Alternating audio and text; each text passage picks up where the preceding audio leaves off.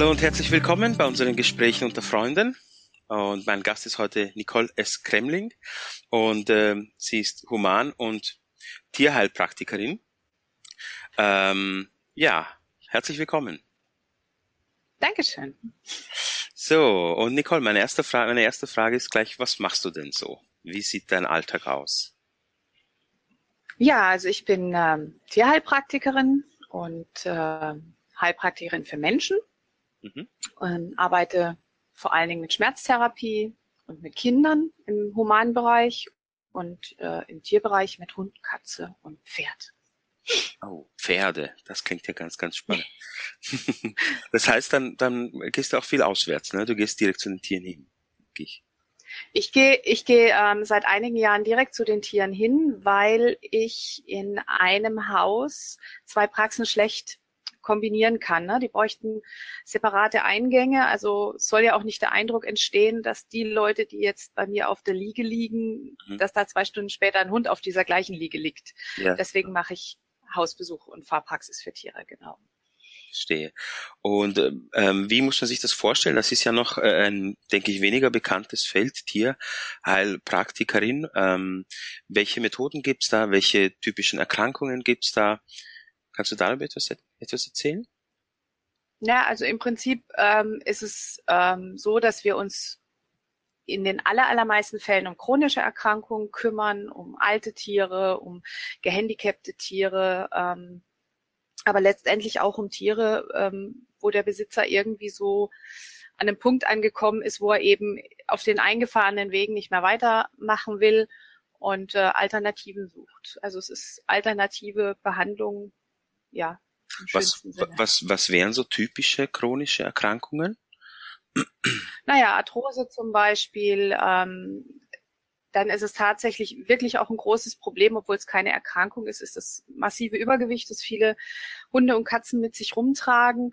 Mhm. Ähm, man sollte meinen, dass das tendenziell vielleicht gar nicht so schwer ist, ähm, einfach weniger Futter zu geben. Tatsächlich ist das auch ein großes Problem. Also Ernährungsberatung ist ein großes, großes Feld. Also für und, die ähm.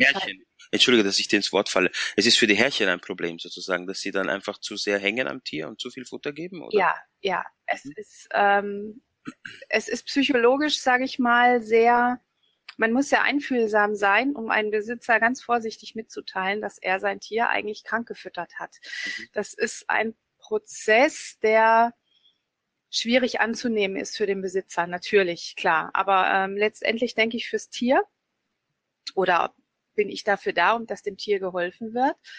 Und ähm, da muss man manchmal so ein bisschen die Balance finden zwischen Ehrlichkeit und ja, nicht verletzend zu werden, ne? weil das ja. hilft keinem weiter. Aber ein bisschen Einsicht brauchen wir schon, ja. Ja, durch die Blume sozusagen. Durch die Blume, ja. Ja. Und, und dieses Übergewicht bei Tieren, ist das typisch eher für städtische Tiere oder, oder kann man das gar nicht so ein? Oder hat das mehr mit dem Futter zu tun, mit dem heutigen Futter, das gegeben? Ähm, ja, es hat mit dem Futter zu tun zum einen, es hat aber auch sehr mit der Beziehung zu tun ähm, und ich sag mal dem der Rolle, die diesem Tier übertragen wird innerhalb des Familiengefüges. Ja, also wenn du ein Tier tatsächlich eher als Partnerersatz oder als Kindersatz siehst, ähm, was ich jetzt gar nicht werten will, ähm, neigst du trotzdem dazu, es zu vermenschlichen und dann letztendlich auch falsch zu füttern. Oder so Sachen wie, der braucht viel Abwechslung oder ab und zu mal was Süßes braucht er ja auch. Ne? Also ja. das, was typisch menschlich ist, wird übertragen auf das Tier und das tut ihm halt leider Gottes ernährungsphysiologisch äh, nicht besonders gut. Aha. Und jetzt abgesehen von, von der Ernährung, was, was wären so typische Methoden, die du bei Tieren anwenden kannst? Also wirklich heilpraktische Methoden? Etwas, das vielleicht nicht so. Also ich arbeite. Mhm. Etwas, das vielleicht. Ähm, ich arbeite unheimlich gern. Mhm. Ja, entschuldige, ich bin dir ins Wort gefallen. Okay. Ich arbeite unheimlich gern mit Akupunktur, weil man mit Akupunktur gerade im Bereich äh, der Schmerztherapie unheimlich viel erreichen kann. Ähm, gerade Hunde vertragen Schmerzmittel nicht sehr lange. Mhm und auch nur bestimmte Formen von Schmerzmitteln. Insofern äh, ist man da gut beraten, sich Alternativen zu suchen, die erstmal funktionieren. Also wenn ich einen alten Hund erstmal mit Akupunktur wieder zum Laufen kriege, dann habe ich einfach ein Zeitfenster, in dem ich dann eben noch keine Schmerzmedikation brauche und ja, ich schieb's praktisch ein bisschen nach hinten. Ähm, ich arbeite auch gern mit Homöopathie. Aber was mir eigentlich am wichtigsten ist im Bereich der Tierheilpraktik ist, ähm, mir das ganze Tier anzusehen. Und dazu gehört jetzt nicht nur, was er frisst oder was er jetzt für Krankheiten hat, sondern wie ist das soziale Gefüge, in dem er lebt, ähm, wie arbeitet er, wenn er überhaupt arbeitet, ähm, wo darf er Hund sein, wo darf er kein Hund sein. Ähm, das ist das, was mich am an der Heilpraktik, egal ob beim Menschen oder beim Tier, einfach ähm, sehr, sehr fasziniert, dass du das Ganze im Blick behalten musst. Du kannst an einem, ich sag jetzt mal, an einer Magenentzündung, äh, Magenschleimhautentzündung kannst du zwei Jahre rumtherapieren, wenn du dir nicht das ganze Tier anguckst und schaust, wo kommt es denn eventuell her. Ne? Und dann ist es nicht nur die Ernährung und dann ist es nicht nur der Stress und aber vielleicht ist es alles zusammen. Und ähm, insofern ist es mir wichtig, auch meinen Schülern ähm, diese Ganzheitlichkeit ein bisschen nahezubringen und auch beizubringen und zu gucken, dass sie eben nicht nur auf dieses eine Symptom schauen und sich daran aufhängen, sondern dass sie wirklich alles sehen, dieses ganze Tier in seiner Ganzheitlichkeit. Und wie wäre dann zum Beispiel deine Vorgehensweise? Also es wird ein Herrchen bringt zum Beispiel jetzt einen Hund und ähm, du stellst jetzt gewisse Dinge sozusagen aus, aus diesem ganzheitlichen Ansatz fest und ähm, dann entscheidest du sozusagen, welche Methode oder wie würdest du dann, dann vorgehen oder wendest du alles gleichzeitig an? Ähm, wie muss man sich das vorstellen? Also zunächst mal wird natürlich eine ausführliche Anamnese erhoben, wo eben dieses alles mit abgedeckt ist. Ne? Also das ganze Lebensumfeld des Tieres in, in wirklich allen Einzelheiten. Ähm, dann mache ich einen Therapievorschlag. Oftmals ist es auch so, dass die Leute kommen und sagen, ich habe aber gehört, Blutegel sind da super gut, machen Sie das auch. Ähm, sollte ich nach so einem Gespräch tatsächlich der Meinung sein, das ist jetzt nichts für Blutegel, dann sage ich das tatsächlich auch. Ähm, ansonsten mache ich einen Therapievorschlag. Ja, und dann guckt man, wie man zusammenkommt, ob das dem Besitzer so passt oder nicht, weil letztendlich muss er mitarbeiten. Der Besitzer, ähm, ich kann immer nur so, so, ja, Ansätze liefern. Ähm, ich kann sagen, so und so können wir es machen, aber ähm, Naturheilkunde erfordert viel Engagement vom, entweder vom Patienten, wenn er ein Mensch ist, oder vom Tierbesitzer, wenn er eben der Tierbesitzer ist. Also der muss mitmachen, sonst funktioniert es nicht. Und bei, sage ich mal jetzt zum Beispiel bei Akupunktur, ähm, das Nervensystem eines Tieres, ist das vergleichbar mit dem Menschen oder gibt es da große Unterschiede oder weniger? Also es gibt eigene Akupunkturkarten natürlich für die verschiedenen Tierarten. Ich bin ähm, aus meiner langjährigen Erfahrung auf jeden Fall der Meinung, dass das Nervensystem der Tiere unserem vergleichbar ist. Ähm, aber ich glaube, dass sie mit Schmerz anders umgehen als wir. Und es liegt an diesem, an dieser Erwartungshaltung, die man Schmerz gegenüber hat. Ähm, es gab ja bis, ich glaube sogar bis in die 80er Jahre rein immer wieder äh, diese Diskussionen, ähm, dass Tiere weniger Schmerz empfinden als wir. Ähm, jetzt endlich letztendlich gipfelt es dann in solchen Sachen wie ähm, eben Kopieren ohne Narkosen und so weiter und so fort. Ähm, das hat Gott sei Dank jetzt aufgehört. Ähm, die, der physiologische, der anatomische Aufbau des Nervensystems der Tiere ist genauso wie bei uns. Also warum sollten sie Schmerz anders empfinden als wir? Ähm, wie gesagt, die psychische Komponente des mhm. Schmerzes, die fällt sicher weg. Ähm, aber ähm, ja, ansonsten funktioniert's ähnlich wie beim Menschen auch. Mhm. Das heißt auch die, die Schmerzempfindlichkeit, wie sie bei Menschen unterschiedlich ist, ist sie auch dann bei Tieren wahrscheinlich. Also dass es solche und solche Tiere gibt, denke ich, oder? Ähm, Schmerz hat viel mit Erfahrung zu tun. Mhm. Ähm, wenn du Schmerz annimmst als das, was er ist, ein Zeichen für, ey, jetzt mach mal langsam. Mhm. Das, letztendlich ist Schmerz nichts anderes als das ähm, ja, wenn man ihn annimmt, ist er weniger oder wird er weniger stark empfunden. Wenn man eine gewisse Erwartungsangst hat, wie sie zum Beispiel Migränepatienten haben, weil die wissen, was auf sie zukommt, weiß man, dass die Schmerz subjektiv stärker empfinden. Und bei Tieren fällt das eben weg, aber es gibt durchaus Tiere, die sehr, sehr schlechte Erfahrungen gemacht haben, zum Beispiel mit Tierärzten, ähm, die einfach auch schon eine gewisse Erwartungsangst haben einem Therapeuten gegenüber. Das muss gar nichts mit mir zu tun haben. Ähm, ja, und mit denen muss man vielleicht auch anders umgehen. Ich hatte mal eine Hündin, die extrem viel Angst vor Spritzen hatte, die allein schon auf dieses Geräusch der Verpackung der Akupunkturnadeln mit, mit heftigem Quietsch und Angst reagiert hat, ähm, die habe ich dann auch nicht akupunktiert. Mhm. Es gibt immer noch einen Plan B ähm, und das muss dann auch nicht sein. Aber das, ähm, die Akupunktur an sich ist relativ schmerzarm. Ähm, ich habe eigentlich noch kein Tier gehabt, das da irgendwie Mordsabwehrreaktionen gezeigt hätte. Im Gegenteil, die meisten schlafen ein dabei. Es ist eine sehr, sehr entspannte ähm, Angelegenheit. Der Einzige, der manchmal wahrscheinlich mehr Angst hat vor der Akupunktur als das Tier, ist der Besitzer. Aber den kann man ja auch ein bisschen beruhigen. Mhm. Ja, das klingt total spannend. Und diese Beziehung zwischen Besitzer und, und, und Tier, welche Erfahrungen hast du da gemacht? Kann, schwappt sozusagen dieser Gesundungsprozess auch vielleicht auf das Härchen über? Vielleicht, äh, beziehungsweise welche Beziehungen gibt es da? Also wenn das Härchen vielleicht seelisch nicht ganz so äh, eins ist, äh, ob es das dann auf das Tier überschwappt oder dass das Tier das spiegelt irgendwie?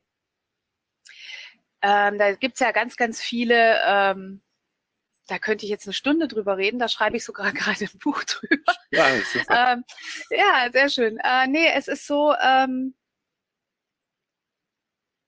man sagt oft, Besitzer und Tiere hätten ähnliche Krankheiten. Da kann man sich jetzt überlegen, suche ich mir ein Tier aus, das praktisch meinem Krankheitsbild entspricht oder leben wir unter den gleichen Umständen und haben deswegen die gleichen Krankheiten. Es ist tatsächlich öfters so, es kann aber auch manchmal einfach nur Zufall sein.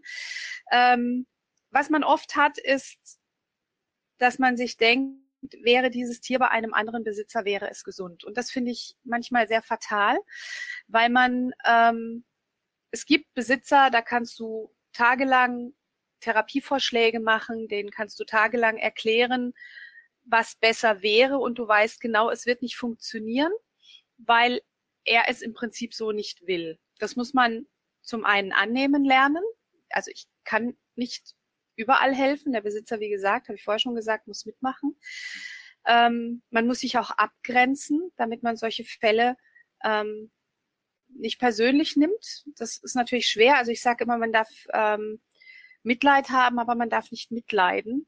Ähm, das ist wahrscheinlich nicht umsonst so, dass die meisten Therapeuten oder, oder die meisten Burnout-Patienten Therapeuten sind. Ähm, und insofern äh, muss man sich da ein bisschen abgrenzen. Ich finde es immer schade, wenn ich so einen Fall habe, wo ich mir denke, Mensch, wenn dieser Hund wie ein Hund leben dürfte, wenn er ordentlich ernährt würde, wenn er ähm, ja als Hund leben dürfte, wäre er gesund oder wäre er wesentlich gesünder. Ähm, es ist natürlich schade, aber wie gesagt, ich kann ähm, dem Besitzer seinen Hund ja nicht entreißen und sagen, sie können das nicht, sondern ich muss schauen, was kann ich in dieser Situation mit diesem Besitzer und mit diesem Hund, was kann ich da erreichen als Maximum? Und manchmal muss man sich da ein bisschen reduzieren tatsächlich, ja. Mhm. Auch wenn es frustrierend ist. Mhm. Und wenn du noch Lust hast, uns vielleicht ein bisschen über Kinder zu erzählen, also jetzt sozusagen von der Tierheilpraxis zur Humanheilpraxis. Äh, ich habe auf deiner Webseite gelesen, dass man äh, zum Beispiel die Dosierungen nicht einfach herunterbrechen kann und dass Kinder nicht einfach nur kleine Erwachsene sind. Kannst du dazu noch ein paar Gedanken erzählen, wie du das siehst? Also also Kinder sind ähm, für naturheilkundlich arbeitende Therapeuten ein Quell der Freude, weil sie einfach so schön unverdorben sind. Die meisten, nicht alle. Ähm, da genügen sehr oft wirklich kleine Heilreize und deswegen, genau deswegen darf man die Dosierung nicht einfach runterbrechen. Ähm, die brauchen viel, viel weniger. Und ähm, gleichzeitig haben die manchmal wirklich wunderschöne Reaktionen. Also wirklich, ähm, da kann es dann wirklich mal die einmalige Gabe von fünf Globulis sein und ja, und es ist gut. Ja, das habe ich beim Erwachsenen leider Gottes nicht mehr so häufig. Mhm. Naja, wir sind alle mehr vorbehandelt. Wir sind alle, was weiß ich, wenn wir 30, 40, 50 Jahre alt sind, haben jede Menge ähm, Stoffe auf unseren Körper eingewirkt über diese Zeit und äh, die Reaktionsfähigkeit des Körpers ist nicht mehr ganz so wie bei Kindern. Ich finde es manchmal schade, wie, wie massiv Kinder ähm, ja, behandelt werden aus den, aus wirklich den geringfügigsten Gründen heraus. Ähm, ja, und man ihnen einfach nicht die Chance lässt, auch mal ein paar Kinderkrankheiten durchzumachen, harmlose Kinderkrankheiten. Ich spreche jetzt von harmlosen Geschichten. Ähm, ja, und sie einfach dann gesund groß werden zu lassen. Ähm, für mich gehört zum Gesundsein tatsächlich ab und zu auch mal eine Krankheit dazu. Ähm, ja, es ist manchmal schwierig, ne? weil ähm, die Behandlung von Kindern respektive die nicht schulmedizinische Behandlung von Kindern sehr, sehr, sehr oft ähm, mit, ähm, mit viel ähm, Manipulation behaftet ist. Ne? Wenn du dein Kind aber nicht so und so behandelt und wenn du nicht ähm, da sofort Antibiotika gibst. Ne? Also man wird sofort ähm, es wird sofort mit, wenn es dann schlimmer wird, bist du schuld. Ne? Und das ist schwierig, weil ähm, die vor allen Dingen die Eltern auch gar nicht mehr auf den Körper vertrauen auch gar nicht auf den Körper ihrer Kinder, ne? dass er mit sowas Banalem wie jetzt ein Schnupfen oder äh, ein bisschen äh, Fieber dann tatsächlich auch fertig wird. Ne? Und ähm, ist schwierig, ne? weil es sofort alles, was irgendwie nicht in der Norm ist, ist krank. Mhm. Und es gibt dann auch gar nichts Einfaches und Leichtes mehr oder kein, oh, hast ein bisschen Fieber, dein Körper wehrt sich gerade gegen irgendwas. Toll, es funktioniert alles. So sieht es keiner, sondern oh mein Gott, das Kind hat Fieber, schnell ein Zäpfchen rein. Und äh, das ist Gott sei Dank so, dass es sich mittlerweile ein bisschen verändert, weil auch die Schulmediziner da ein bisschen intervenieren. Aber ähm, ich glaube, wir sind jetzt ganz lange in eine völlig falsche Richtung gelaufen, vor allen Dingen was die Behandlung von Kindern angeht. Und es gibt mittlerweile Gott sei Dank auch einige schöne Studien, die also zeigen, ähm, dass Kinder, die weniger Antibiotika bekommen haben, die weniger Impfungen bekommen haben, ähm, zum einen gesünder sind, nicht nur Kinder, auch Erwachsene. Und ähm, zum anderen dann eben auch später weniger Folgekrankheiten haben. Und ähm, ich bin weder ein absoluter Impfgegner, noch bin ich ähm, irgendwie ein Dogmatiker, aber ich finde, Aufklärung tut Not. Mhm. Ich kann ähm, man, man ist es gewohnt, einfach beim Arzt zu sagen, hier, ich gebe dir meine Krankheit, mach mich bitte gesund. Und der Naturheilpraktiker sagt, ich erzähle dir jetzt alles über deine Krankheit und ich sage dir, was wir machen müssen, damit sie verschwindet. Aber wir. Und das ist der Unterschied. Und deswegen glaube ich, ähm, wagen sich viele auch nicht zum Heilpraktiker, weil das ist Arbeit. Das, da komme ich ja an mir selber nicht vorbei, tatsächlich. Also ich muss selber was tun. Ne? Okay. Und weil du jetzt die Arbeit erwähnt hast, du bist ja selber Mutter von vier Kindern und dann bist du ja auch, denke ich, irgendwo emotional. Dann hast du auch die andere Komponente. Wie, wie kannst du das mit einbringen in deine Arbeit, dass du sozusagen das selber von der anderen Seite auch hast? Also dass deine Was meinst du jetzt mit Emotionen? Ja, ja, äh, dass deine Kinder ja auch mal krank werden und dass, de, ähm, dass du da selber mal sozusagen auch auch diese Geduld aufbringen musst. Okay, der Körper oder ist das für dich absolut problemlos? Ist das ähm, ähm, es ist für mich problemlos. Ähm, wenn meine Kinder krank sind, sind sie krank und ich lasse sie auch krank sein. Mhm. Ähm, auch das ist was, ja. Du kannst natürlich, ähm, wenn du krank bist, nehmen wir an, man hat eine schwere Erkältung, ich mag das Wort Grippe gar nicht in den Mund nehmen, ähm, dann wäre es tatsächlich am geschicktesten, man würde mal drei, vier, fünf Tage daheim auf der Couch liegen und sich ausruhen. Die wenigsten Leute wollen das aus den verschiedensten Gründen, ähm, weil der Arbeitgeber oder was immer auch, ja, aber ähm, unsere Gesellschaft ist ja so, dass man sofort wieder funktionieren muss, ja, also schnell eine Grippe Start rein und dann ist gut. Ähm, und das wird auf Kinder auch übertragen. Die müssen so schnell wie möglich wieder in den Kindergarten und so schnell wie möglich wieder in, die, in den Hort und was weiß ich wohin. Ähm, es ist schwierig, weil ähm, man krank sein können darf. Nee, falsch. Man, man muss krank sein dürfen, so rum. Und ähm, das das finde ich wichtig, ne? weil der Körper braucht diese Zeit, um gesund zu werden. Wir heilen den Körper nicht. Kein Arzt heilt den Körper, kein Heilpraktiker heilt den Körper. Das macht der Körper selbst. Aber dafür braucht er Zeit. Und diese Zeit, die geben wir ihm nicht. Meine Kinder bekommen diese Zeit. Ähm, ja, und die sind tatsächlich weniger krank als andere Kinder. Also mein, meine Tochter hat mal gesagt, sie möchte bitte auch mal zu dem Arzt. Ähm, also Vorsorgeuntersuchungen waren sie natürlich dort, aber einmal im Jahr genügt scheinbar nicht. Ähm, da gibt's immer so tolles Spielzeug, wenn man da eine Spritze bekommen hat, hat sie mal erzählt.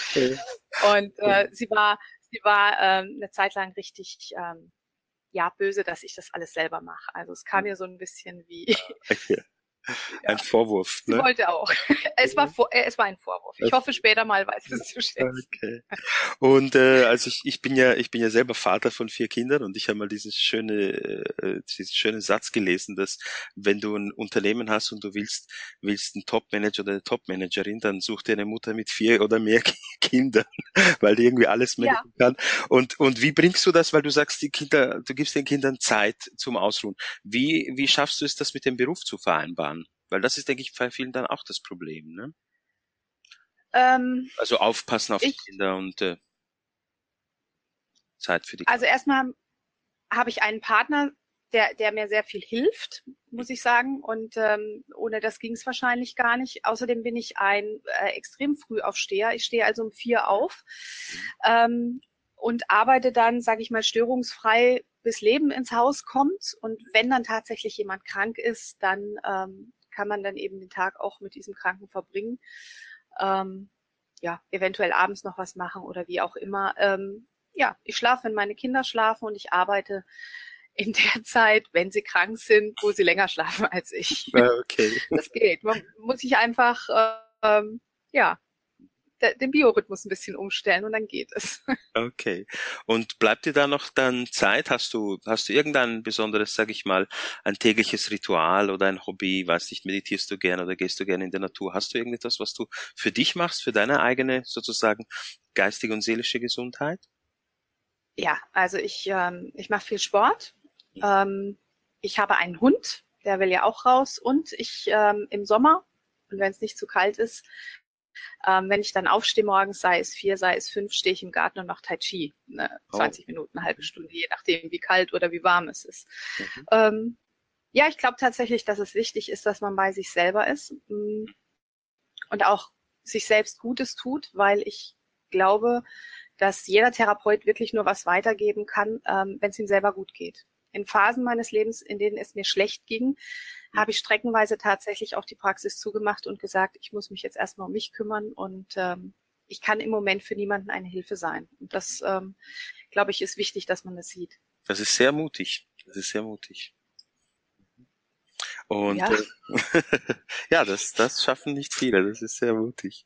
Du, Nicole, hast du, hast du irgendeine Persönlichkeit, die dich besonders anspricht oder die dir ein Vorbild ist, eine heutige oder eine in der Vergangenheit, in der Geschichte? Gibt es jemanden, der sozusagen ein bisschen das ausdrückt, was du für richtig hältst im Leben oder für wichtig hältst im Leben?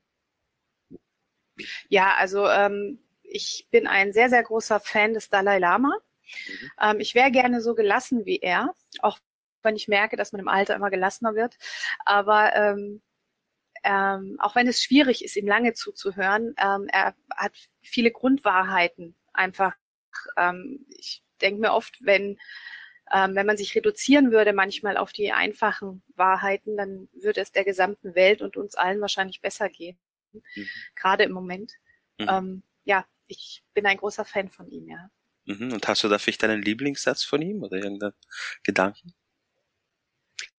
Ja, das ist so ein bisschen, ähm, letztendlich auch so ein, so ein Motto von mir. Ähm, er hat mal gesagt, der Hauptgrund für unser Leben ist es, anderen zu helfen. Und wenn du ihnen nicht helfen kannst, dann tu ihnen zumindest nicht weh. Und ähm, daran versuche ich mich zu halten tatsächlich. Also ich habe vorher schon gesagt, man kann nicht immer helfen, auch wenn man möchte. Mhm. Ähm, aber ja, dann wenigstens nicht wehtun. Das würde dann schon helfen, ja. Ja, super. Danke für dieses tolle Gespräch, Nicole. Danke. Und dann wollen wir hier noch ganz kurz erwähnen, du, du machst ja äh, ganz tolle Webinare bei Isolde Richter, eben über mhm. äh, also Tierheilkunde. Ne? Mhm. Kannst du da noch ein, zwei Worte dazu erzählen, wie, wie dieses Webinar aufgebaut ist und worum es geht? Also ich habe ähm, den Teil der, des Unterrichtes übernommen, wo es um Anatomie, Physiologie und Pathologie geht, also um die Krankheitslehre und den Aufbau der verschiedenen Organe.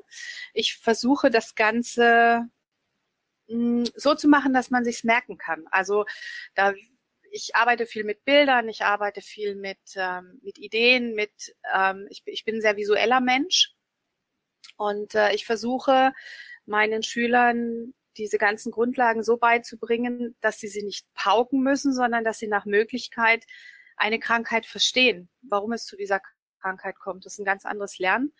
Ähm, letztendlich bleibt am Schluss natürlich trotzdem eine Menge Lernerei übrig, das weiß ich schon, aber ähm, ich versuche es einfach ja, so eindrücklich, so nachdrücklich und so verständlich wie möglich zu machen. Dafür lebe ich und ähm, ich unterrichte gerne und ich bin für meine Schüler auch ähm, sehr gerne da und helfe ihnen auch gerne und ich glaube, das merkt man auch. Also ja, und den gibt dann auch noch natürlich noch andere Module. Die Marion, die macht dann eben ähm, die Therapie, dann haben wir jetzt noch Phytotherapie. Also es gibt immer wieder neue Module, die es dann noch gibt oder andere Module, die das Ganze dann ähm, ergänzen. Ernährungsthera äh, Ernährungsberatung zum Beispiel teilen uns die Marion, äh, teilen sich die Marion und ich auch. Ich mache wieder Anatomie, ähm, Verdauungsapparat, dann wie ernähre ich und sie macht dann eben den TCM-Teil dazu. Also ich denke mal, es kann jeder das finden, was er sucht, ja. Mhm. Hier TCM, das klingt ja ganz spannend, davon habe ich noch gar nicht gehört. Okay, danke. Naja gut, Ak ja? Akupunktur basiert auf der TCM. Das ah, ist okay. nichts anderes. Okay. Ja. Gut zu wissen. Gut, Nicole, vielen, vielen Dank für das tolle Gespräch. Und ich danke dir. Danke. Und auch danke den Zuhörern. Bis zum nächsten Mal. Dankeschön. Tschüss. Tschüss.